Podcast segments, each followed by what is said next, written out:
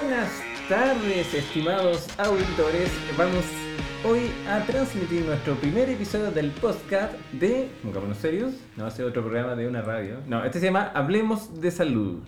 Me presento, soy el doctor Claudio Catalán, oficio de médico en atención primaria, junto a mis dos colegas presentes. Hola chicos, mi nombre es Sebastián Cortés, soy kinesiólogo de profesión. Eh, dar las gracias a Claudio por haberme invitado eh, a esta gran oportunidad y dejo con ustedes a el otro El otro. acompañante.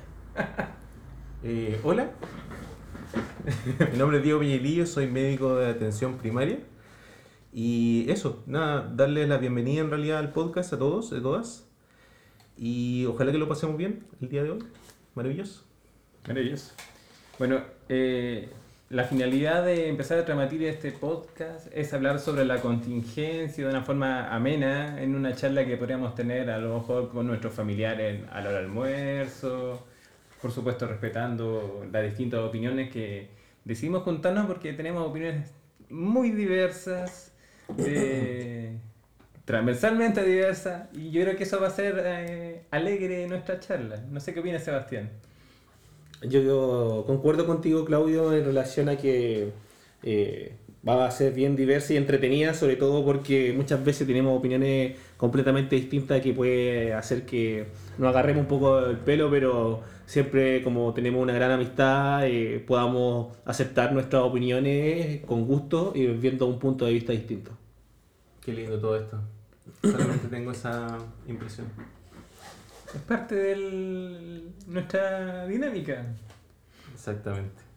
Bueno, ¿qué les parece si introducimos el tema de hoy con, eh, con una reseña histórica en realidad sobre esto? Porque en realidad hay varias cosas que son muy importantes de conocer como para tener en consideración antes de que podamos discutir este tema eh, de forma un poquito más ampliada. Eh, eh, Claudio, no sé si nos podría hacer como una reseña más o menos de qué se trata el tema del día de hoy con respecto a las movilizaciones en atención primaria de salud. Bueno, ya llevo seis años trabajando en mi caso y la movilización se está volviendo algo frecuente de los noviembres de cada año. Y probablemente hoy el- la contingencia es el paro de nuevo. El- tengo la carta de la Confusan, pero antes de hablar de la carta, contextualicemos. El- todos los años, antes del 30 de noviembre, se tiene que discutir la ley de presupuesto. La ley de presupuesto, por supuesto, regula todas las materias, todos los aspectos, no solo salud, defensa, vivienda, obras públicas, etc. En lo que respecta a salud, se discute, y siempre todo el año un tema recurrente, el per cápita. Comunicando para los que no saben, el per cápita es el principal método de financiamiento de la atención primaria. Pagan por cada usuario inscrito en un centro de salud, ya sea posta, centro consultorio, llamemos, o centro de salud familiar, etc. Se paga a través de cada inscrito. Esa es la forma principal. Entonces, para el quien no sabe, están peleando por 300 pesos, puede sonar algo irrisorio. Pero si hablamos de un centro de salud donde hay 40.000 inscritos, no es tan irrisorio. Espérame, Claudio, déjame que te detenga un poquito ahí. Con respecto a esto del per cápita, ¿cómo se diferencia esta forma de pago a la atención primaria de lo que pasa, por ejemplo, en el hospital? Uh, bueno, hablar de hospitales es un tema aún más complejo. Aunque el- por lo menos hasta el día de hoy el principal método de financiamiento de los hospitales clásicamente son presupuestos. Ya ellos piden una cantidad X y cada año se van subiendo. Ya. Ahora eso regula todas las prestaciones, urgencia, hospitalizado, pero es igual da una, una cierta libertad de que tú sabes qué puedes hacer durante un año. En cambio, per cápita eh, depende de quién está inscrito. Entonces, con el per cápita de atención primaria tienes que financiar medicamentos, recursos humanos, la urgencia, Todo lo que tú ves en un spam. ¿Qué te parece, Sebastián, este sistema? El, el- lo que me parece o no me parece es que es difícil igual analizar, eso lo vamos a ver un poquito más adelante. Lo, lo realmente complejo y difícil es explicárselo a las personas que eventualmente llegan al consultorio a pedir un fármaco, a hacer un retiro de la leche, en donde la gente, la gran, el volumen de gente que nosotros controlamos es una persona, son personas que, que requieren de, de forma urgente muchas, muchas prestaciones de salud. Entonces, eh, a veces explicarle eh, por qué estamos peleando el, es como complejo y difícil de que entiendan, pero cuando uno se da el trabajo de hacerlo de forma detenida y personal, se va mucho más conforme eh, cuando salen, cuando se van, cuando uno los recibe en puerta, en realidad.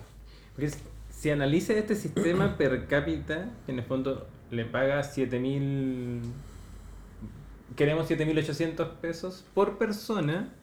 Si analiza, por ejemplo, un diabético que se va a atender y retira su insulina, la pura insulina gastó los más de 7000 pesos. Entonces, si lo analiza así, el sistema per cápita no está diseñado para atenderlo a todos. No. No, pues claramente que no, pues y no solamente no para atenderlo a todos, sino que nosotros como atención primaria hoy en día estamos funcionando eh, con la menor cantidad de recursos, siendo que debiésemos estar funcionando cada vez mejor y no estar tampoco peleando por, hecho, por ello año a año por estos recursos, sino que debiésemos ir evolucionando a una mejor atención, con mejores, con mejores insumos, sin estar peleando por cada vez todos los años por lo mismo, en donde tengamos que pelear los, los funcionarios de atención primaria eh, porque le suban 200 o 300 pesos per cápita, yo lo- cada vez lo encuentro más penoso y, desmotivante no solamente para, para las personas que ahí trabajan, sino que para todo el mundo en general. Entonces, para hacer un resumen, el sistema per cápita lo que trata de hacer es básicamente tener un sistema que sea lo más eficiente con respecto a los pagos, que no significa necesariamente que sea lo más justo o lo más adecuado, sino que simplemente lo que trata de hacer es reducir costos. Si yo tengo, por ejemplo, que comer con 100 mil pesos mensuales, eh, obviamente me voy a tener que ajustar a mi presupuesto mensual porque no puedo salirme. Lo que trata de hacer el, el, digamos, el sistema per cápita, a diferencia del presupuesto histórico que usa, por ejemplo, un hospital, que entre más gaste, más presupuesto puede tener para el próximo año, el sistema per cápita, entre menos gaste, más voy a tener para poder financiar mis prestaciones que son más caras. Ese es el sistema. Nos guste, no nos guste.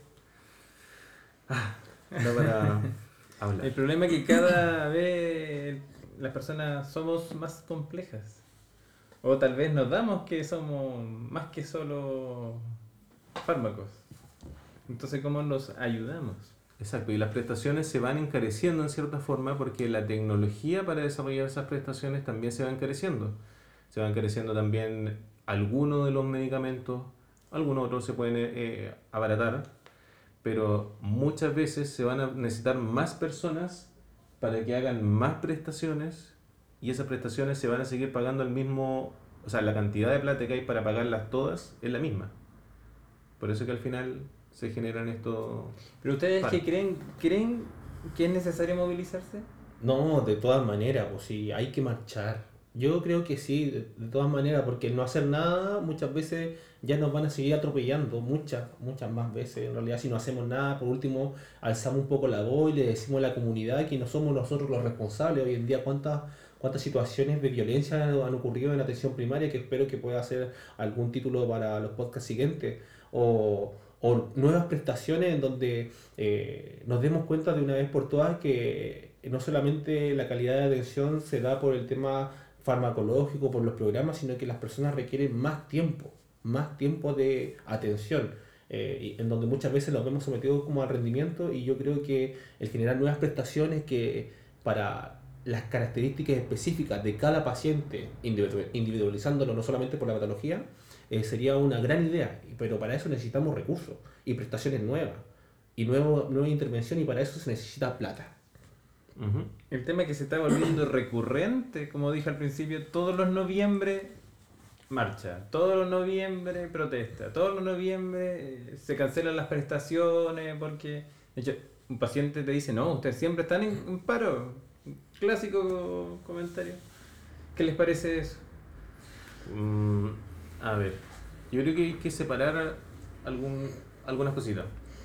En general, sí, creo que el, el tema de estar persistentemente en movilizaciones, por supuesto que genera que la misma gente esté en contra de las movilizaciones y, y al final, en cierta forma, como en contra del fin de las movilizaciones.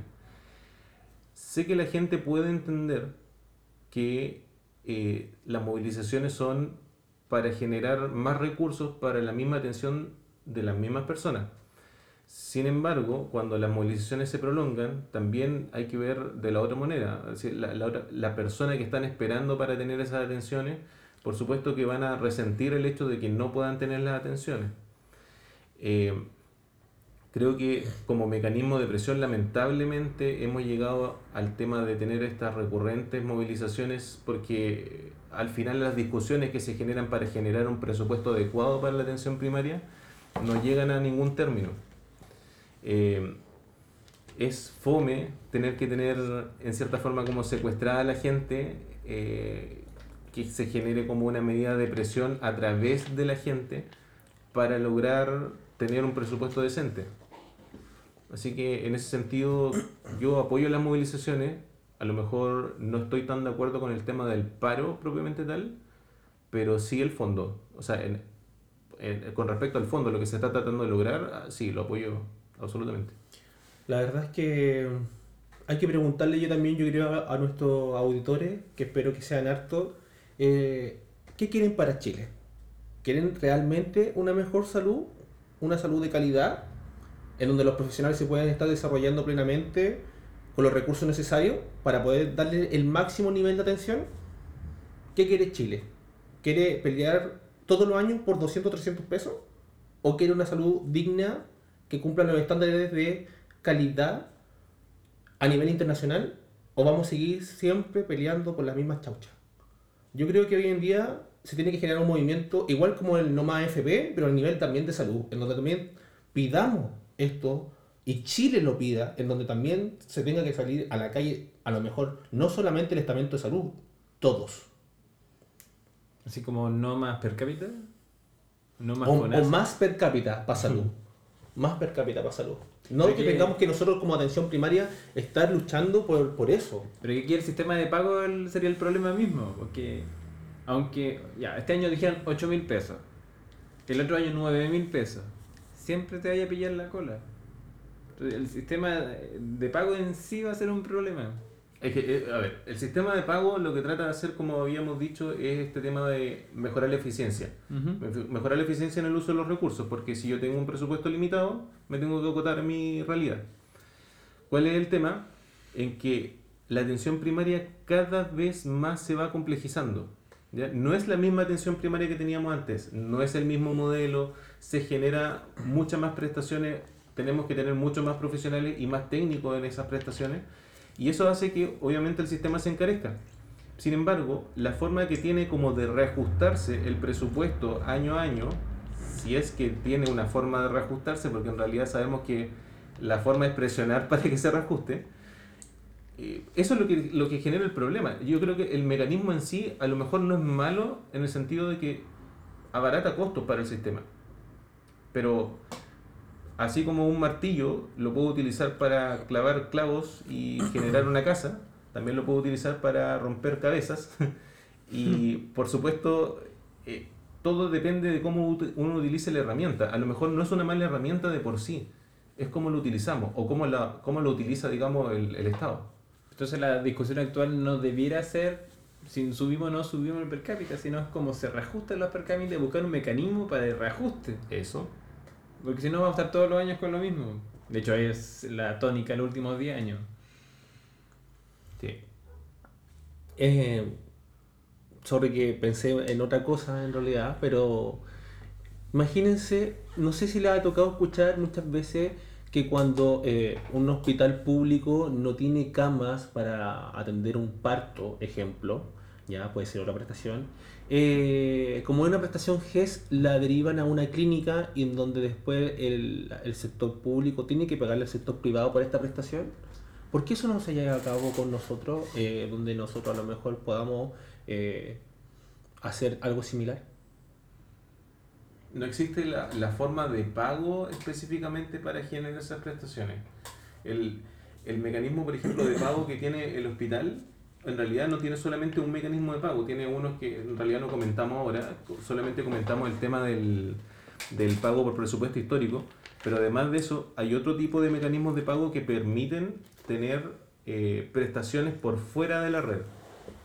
O sea, si alguien tiene que resolver, qué sé yo, una persona que se tiene que operar por una apendicitis y no hay cama en un hospital X para generar esa prestación, lo que se trata de hacer es resolver el problema en un hospital que no fuera de la red pública, puede ser de la red privada como estaba diciendo, y eh, resolver ese problema, pero eso se paga con unas platas que están destinadas específicamente para eso. En la atención primaria, lo que se las platas como extra para el sistema son para prestaciones que son muy específicas, como por ejemplo la toma de radiografía de pelvis, radiografía de, de, de tórax, ese tipo de cosas que son sumamente específicas, son las únicas que se van por fuera de la red. No es una cosa tan abierta como ocurre con la atención secundaria o la atención terciaria. Además la atención secundaria genera listas de espera y finalmente por eso se compra servicio afuera, para resolver la lista de espera. Y eso de la, las clínicas es un caso, hay otra forma de resolver la lista de espera que también es compra de servicios y no es a través de clínicas. Pero igual es súper, mm, por lo menos lo encuentro un poco más justo, en donde la persona espera a través de una lista de espera su turno, a que nosotros como atención primaria tengamos que ver todo, todo, todo, todo, todo, sin los recursos necesarios, tratando de darle el máximo nivel de atención. Mira, en otros países todo el financiamiento se lo lleva la atención primaria y la atención primaria compra al nivel secundario los, las prestaciones. Eso, eso sería, por eso te digo que, y también provoca confusión no solamente eh, en, en, nosotros como profesionales, también porque eh, el nivel de comunicación que eventualmente tenemos con el nivel de atención secundaria es poco por, por, por la asistencialidad, sino que también los pacientes también quedan como provoca eh, un doble discurso de cómo funciona la atención primaria y de cómo funciona la atención secundaria también. Sí, pero es un problema porque el, yo creo que la gente... De hecho, un tema para otro podcast, la relación entre atención primaria y secundaria. Uh. Dejémoslo ahí nomás. no, pero estaría bueno sí, igual, ¿eh?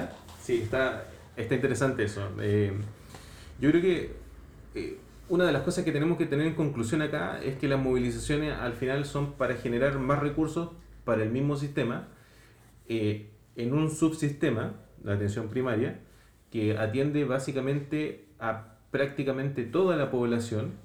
Tenemos prácticamente, hay algunos que hablan como un 70% de la población que entra a atención primaria.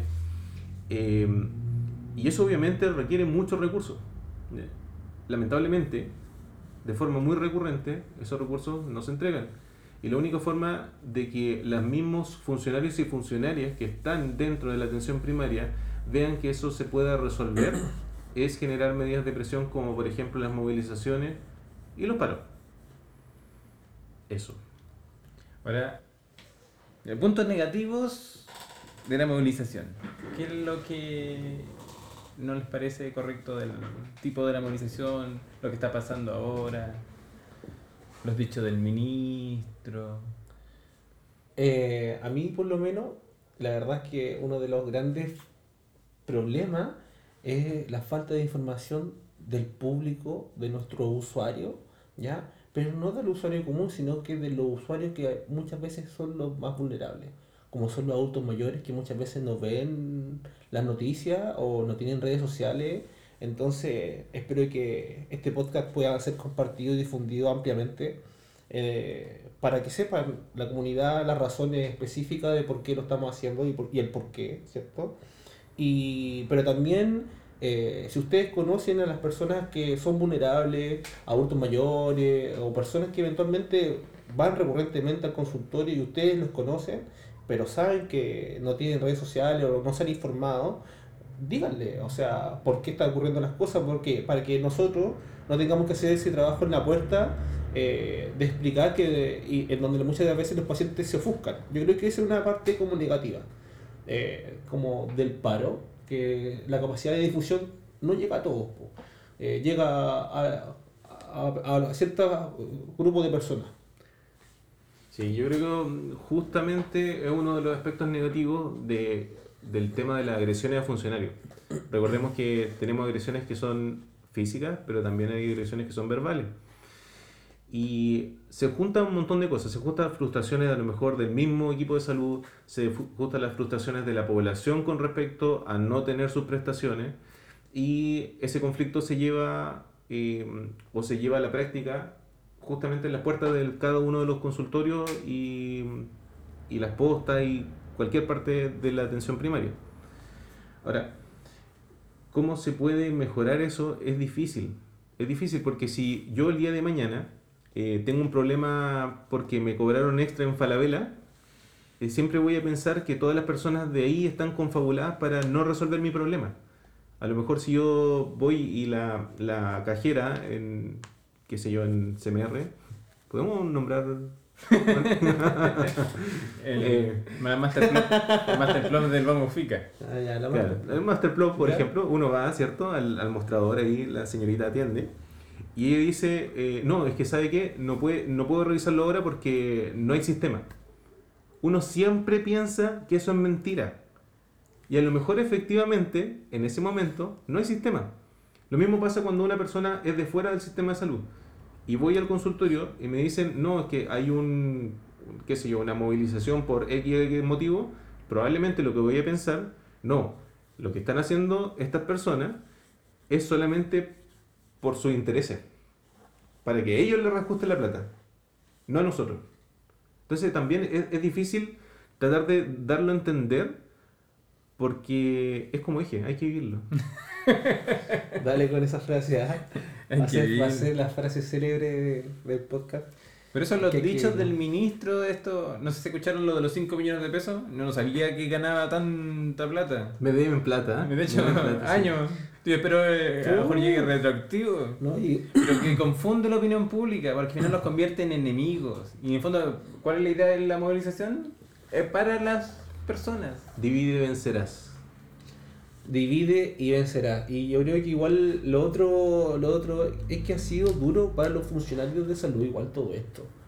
O sea, estamos post pandemia en donde eh, yo viví con carne propia junto a ustedes, pues chiquillos, ahí en primera línea. eh, el hecho de tener que controlar pacientes con sospecha de COVID, donde de- a- eh, tuve que empezar a hacer exámenes PCR, capacitarnos en, en, en estas contingencias donde muchas veces eh, tuvimos que sacar a flote cosas y lo mejor de nosotros, que yo estoy súper orgulloso eh, de las personas que me rodean hoy en día, profesionalmente hablando, y, y de cómo pudimos sortear muchas, muchas cosas a pesar de todas las falencias económicas.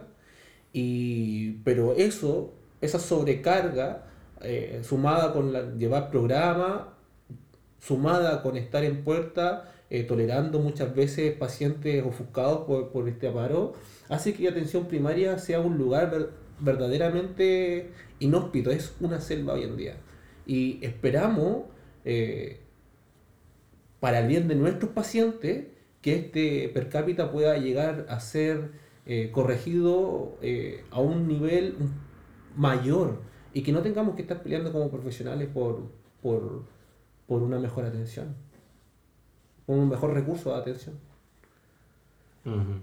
Claudio, no sé si puedes contarnos un poquito de los dichos del ministro. Eso. Acá tengo la noticia del 14 de noviembre, donde habla, bueno, antes de eso no se supieron que además eh, las asignaciones, o sea, los montos en los cuales se compone el sueldo de los médicos alrededor de Chile han ido bajando además. En, ¿Cómo no? Espera. No solamente no ganamos 5 millones, sino que además Están recortando. menos ahora. Por si acaso yo no gano eso, ¿ah? así que para que nuestra querida audiencia eh, entienda, pues el eh, ministro dijo, eso no es así. a lo mejor nos va a llegar en retroactivo en unos 20 años más. Pues. Ojalá que le llegara a todos los profesionales y, y técnicos que están también en atención primaria. Y nos va a llegar junto con el bono. Ah, porque tampoco Pero bueno. Puta, Nunca ha habido bono. Pero que, es que lindo soñar, po. Qué lindo soñar. A lo mejor si nos unimos como, como atención pública y atención secundaria también podamos dar a conocer eh, que las prestaciones de salud y la atención de salud de calidad requieren más recursos, o requieren recursos importantes. Sí, justamente una de las cosas que ocurre lamentablemente en Chile es que el porcentaje del gasto público que se destina a salud es bajo comparado con otros países de la OSD. Y eso significa, por supuesto, que la plata que llega es muy diferente comparado con otros países que van en vía de desarrollo o países desarrollados. Y eso hace que las prestaciones que nosotros podamos dar acá son mucho más limitadas.